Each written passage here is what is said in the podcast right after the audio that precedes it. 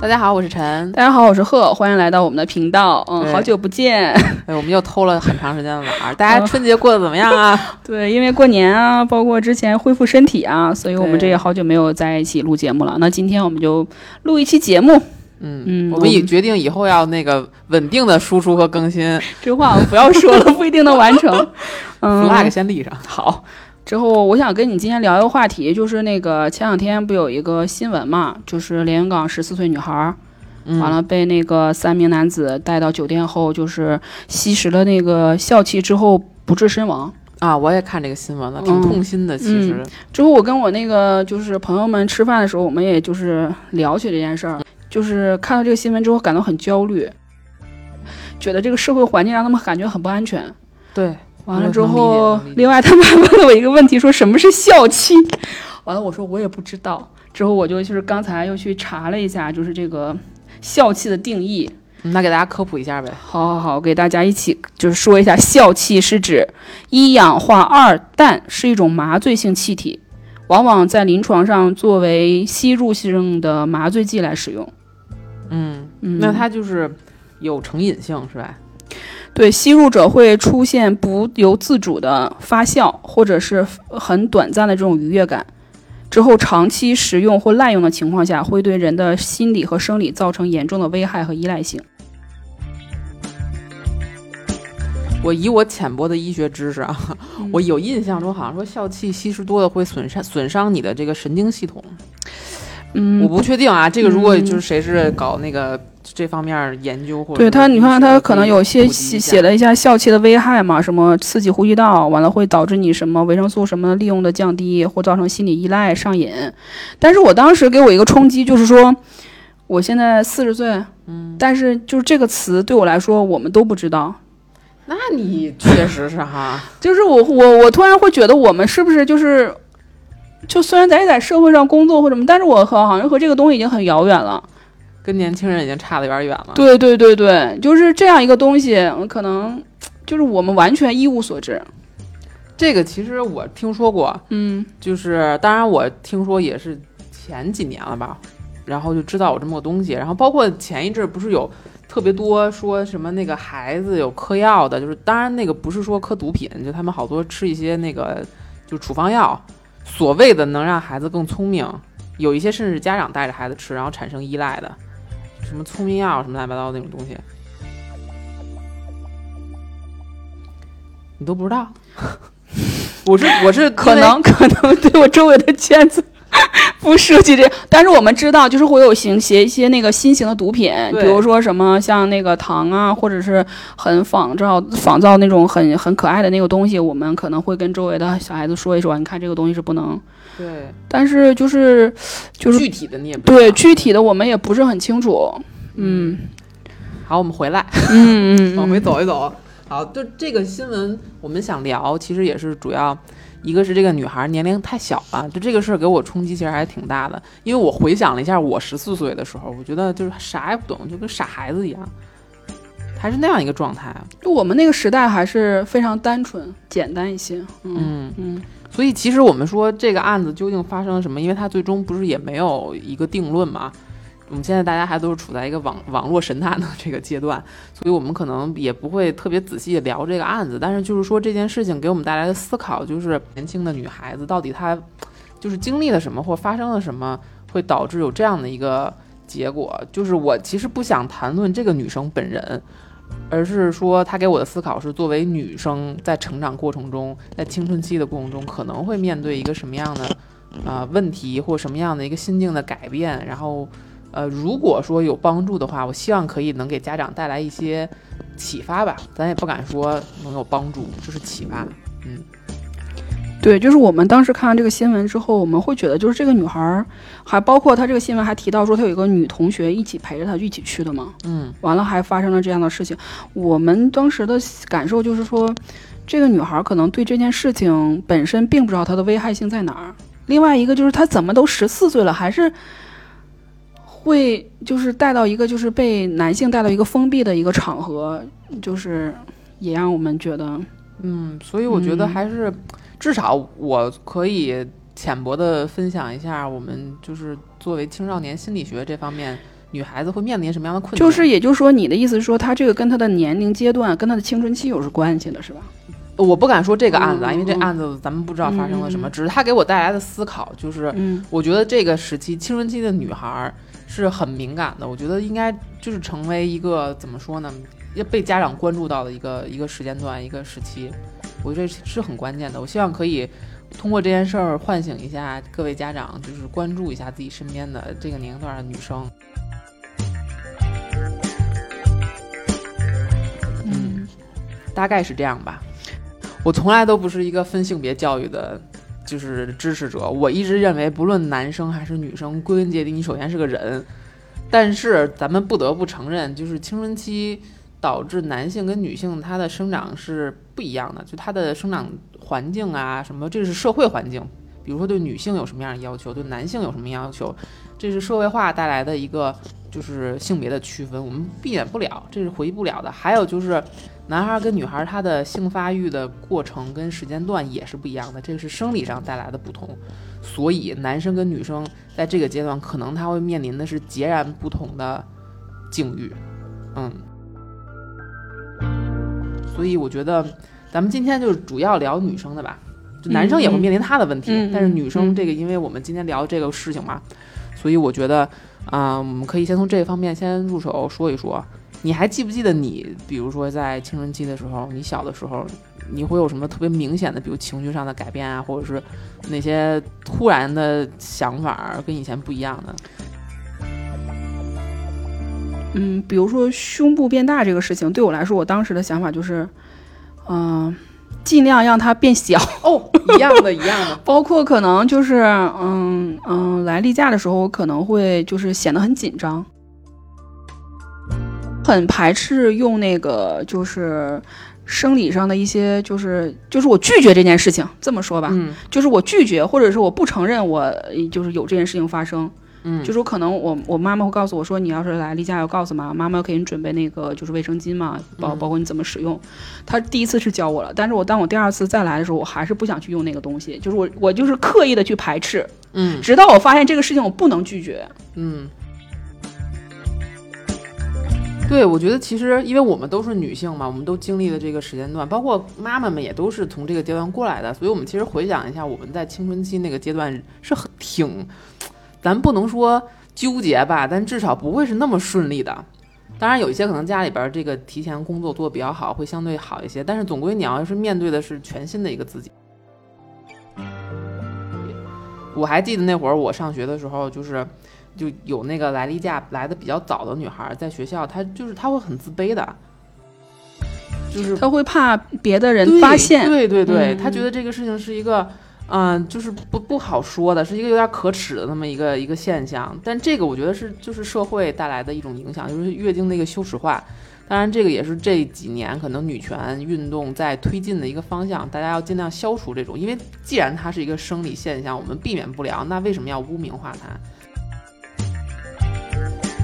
然后这个事情我引发的我一个思考是什么呢？就是在我之前上学的时候读过一个论文，然后他就是调研了这些青春期孩子们的心理发展，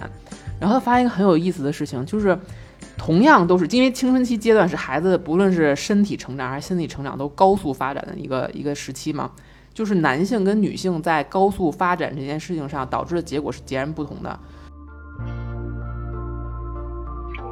男生青春期发展的越好，就越高、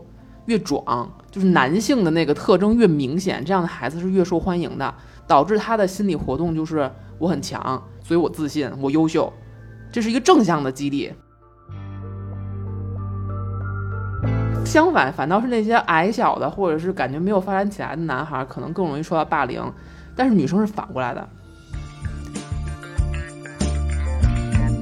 女生是在这段时期发展的越快，比如说她的胸部发育的越越成熟，然后他的那个长相外貌越接近成年人，越会被霸凌。嗯嗯，对，这个是我当时哇给我的那个震动极大，我就在想为什么？当然那个论文他并没有解释，他就是说可能是一些社会的原因，就是总之我我不想说评论这件事情它因为我们也改变不了什么嘛。嗯但是我想知道，我想我想表述的是，就是首先我们家长要有一个这样的认识，就是孩子，尤其是女孩子在这个阶段，她的生理变化是一定会影响她的心理变化的。嗯而且你要你要就是明白的理解到她这个变化到底是影响的是正向的还是反面的，你要及时做一个预案，或者是及时跟孩子进行一个沟通。我觉得有的时候可能就是你简单的跟他进行一次对话，就是比如说以一个过来人的角度，比如妈妈可以跟女儿我们掏心掏肺一下，我们我也经历过，对吧？我们都是一样的。然后这个事情可能你长大了之后，你就发现它就是这样的。就是经过一些这样的讨论，让他发现哦，原来我不是特殊的，或者说我经历的这些，每个人每个女性都要经历，她可能也许就不会有那么强烈的焦虑。嗯，包括很多好奇心或者是一些叛逆感。对对，嗯这个是我们说从身体上可能会产生的变化，会引起他的心理的那种焦虑。还有一个就是青春期本身这个阶段，他就是很敏感，就是很叛逆，这个我们都知道。之前也聊过这个青春期的话题，而且我我就是不得不说啊，女性在。嗯，这么说会不会显得 怎么 显得有些过过于的偏激了？啊？你说，先先说说。对，但是我觉得好像女女性的那个社会角角色、社会角色，对不起，嗯有个白字儿，嗯社会角色好像一直都是相对顺从啊，或者是啊、呃比较隐忍啊、比较压抑的那样的一个社会角色，这个可能是几千年的一个一个传承。就是你有没有回想你小的时候，可能你的父母不会刻意的这样培养你，但是学校里啊，或者老师啊，或者是什么，他就会告诉你，女孩子你要有女孩子的样子，对吧？比如说你穿裙子，你不能随便乱跑，你不能叉着腿坐，等等，就是会有一个对针对女性的一个社会规范。当然，我们不是说男孩没有，男孩有男孩的，对吧？但是其实你想一下，这些规范，我个人认为它是跟青春期的这个生理状态跟心理状态产生一个强烈的对抗了。我这是我个人，就是我读了一些文献之后，我自己我自己的感受。因为青春期的孩子，咱之前也聊过，他是向外的一个东西，他要探索世界嘛，他要考虑我到底是谁，我能做什么事情，我不能做什么事情，然后他就要不停的去 push 这个界限，他要干很多冒险的事情。当然，这当中还有一些那个同伴的，对吧？就撺的什么这那的，嗯但是呢，这个时候就就是社会的规范又告诉你，你又不能这样，不能那样，不能这样，不能那样，就是就是，其实青春期很多时候叛逆就是这两种东西进行对抗嘛。对，所以我觉得，其实从孩子的角度来讲，他在这个阶段会面临很多，就是我不理解为什么他会有很多的疑问的。所以我觉得这个也可能是需要家长去关注的一件事情。对，尤其是就是早恋这个问题，尤其是嗯我们还聊到了一个早恋的问题，他们就特别担心说到这个年纪，他们的孩子会早恋，嗯，包括嗯、可能女孩的角度会就担忧的东西会更多。嗯，他们基本就是说我拒绝他早恋，或者说我不允许他早恋，或者是我会看着他不让他早恋。但这个跟你刚才说的那意思，就是说青春期他就是要试探这个东西，或他已经形成了这种对异性的这种感觉的话，他就会要体验这种东西。所以他们也是一种对抗最强烈的。对，就是其实怎么说呢？你这个对抗是一定会产生的，因为社会就是有规范，有他自己的一套运行的流程。就是孩子进入社会之前，他一定要经历这个对抗的过程。所以我觉得对抗是一定会有，但是，呃，家长不要一味的认为说他对抗就是个坏事儿，就是他怎么不听我话了，他怎么能就是反驳我？这个恰恰说明他是在对抗的，他是在成长。他如果这些都没有的话，其实是个很危险的信号。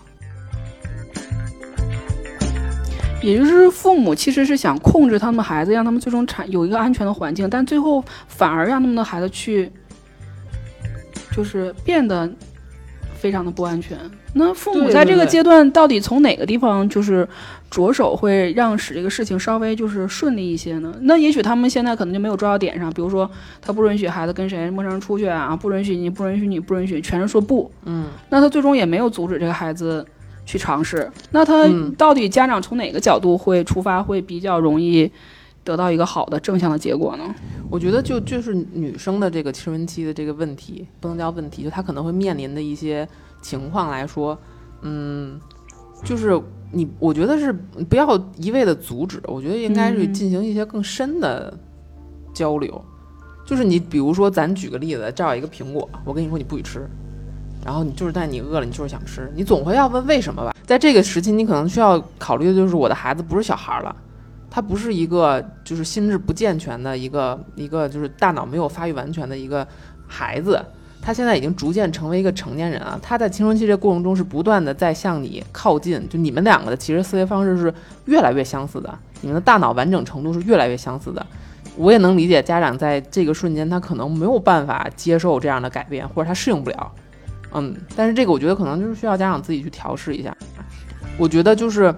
嗯，小孩儿的时候。我我周围见到很多的家长，可能就是那种孩子，比如说他干一件很危险的事情，去摸电门，你那个时候可能你没有时间跟他解释你为什么不能摸，你是要先制止他，对吧？你不能这样。嗯。但是到青春期的孩子，你可以跟他沟通啦，你们两个大脑很相似啦，你跟他说身上的东西，他很多时候是可以理解的啦。那这个时候沟通就显得很关键。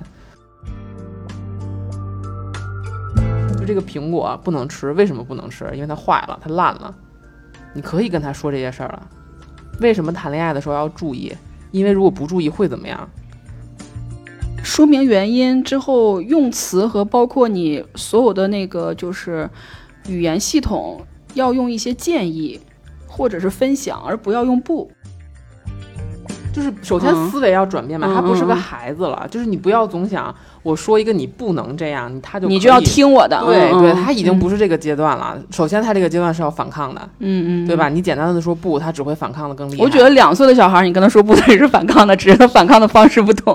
对，但是因为因为咱说确实是小再小的小朋友，你可能跟他解释很多，一个是他听不明白，嗯嗯你给解释哦，这个是直流电，那个是交流电，他是听不明白的。然后其次就是他在干这些事情的时候，你最直接的方法就是先制止他，对吧？嗯但是嗯，孩子长大了，他不接，他不会再接受这样的一个设定了。嗯嗯所以家长还是要转变他的这个思维方式。思维方式和交流的模式。对，嗯嗯，就是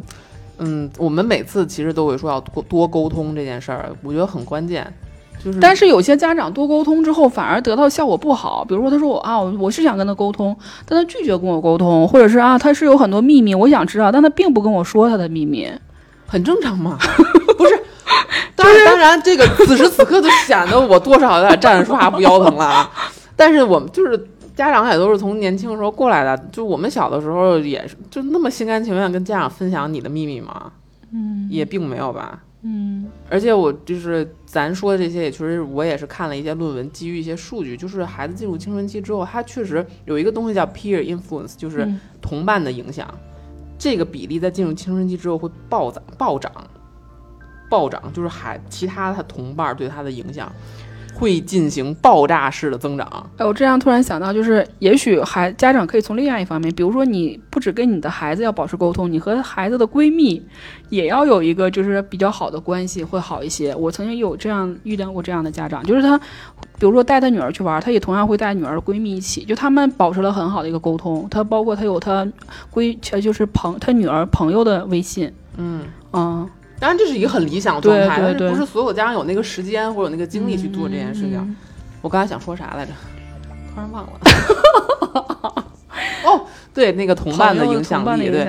这个就是我们从数据角度来讲，这是不可避免的一件事情。就是其实你换个思路也是，就是孩子长到一定程度之后，他就是他既然要反抗，那他先反抗谁？他肯定反抗你啊。嗯首先你是家里的权威，他要挑战权威，他先挑战谁？先挑战你啊。嗯这个是一个很就逻辑非常连贯，就是没有什么可，就是逻辑链条过于完整，你也指摘不了什么，所以他会这个时候可能会倾向于跟他的朋友进行更多的沟通，然后。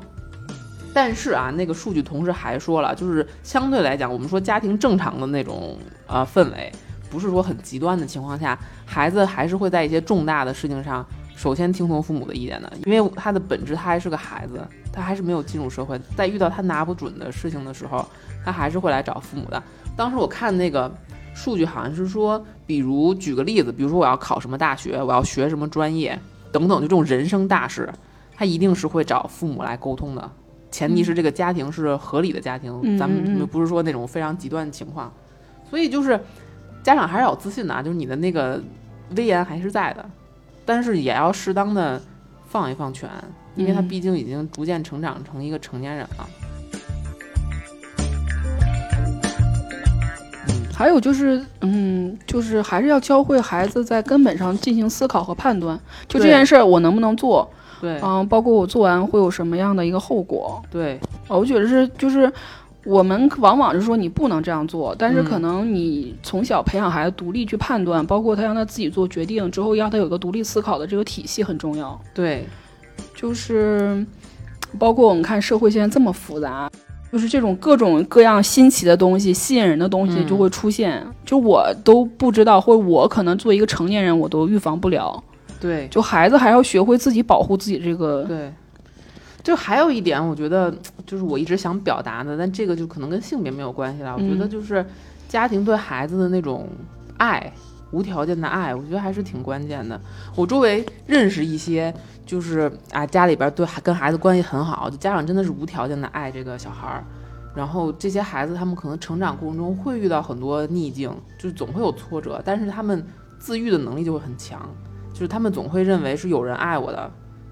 但是反过来，就可能如果父母对你的爱是有一个条件的话，那这样的孩子在成长过程中，他一旦受了挫折，很难自愈，而且他有的时候会被一些嗯莫名其妙的东西，就是你知道带跑偏。我们所谓的这个爱是无条件的爱，对对，一定要强调前面这个词，对就是不是说是你期许中的那个小孩儿你才爱他，而是说他做任何事情你都会告诉他我会接纳你，或者是你回来你告诉我我都会保护你。我就记得当时我出国留学的时候，因为嗯其实我我我爸妈对我就是在在小的时候也是有一些要求，比如说你学习要怎么样，如果考的不好，他们也是会公开处刑 之类的。就是当然了，我觉得相比于那种特极端家庭还好吧。嗯但是我印象就感触很深的就是我出国上学那段时间，然后我妈有一天突然给我打电话，就跟我说。那个最近学习累不累啊？什么辛苦不辛苦啊？就慰问我半天，我就非常啊 不习惯，发生什么事儿了？后来我妈就是就是就突然就跟我说说，她有一个就是反正朋友的朋友吧的女儿在美国上学，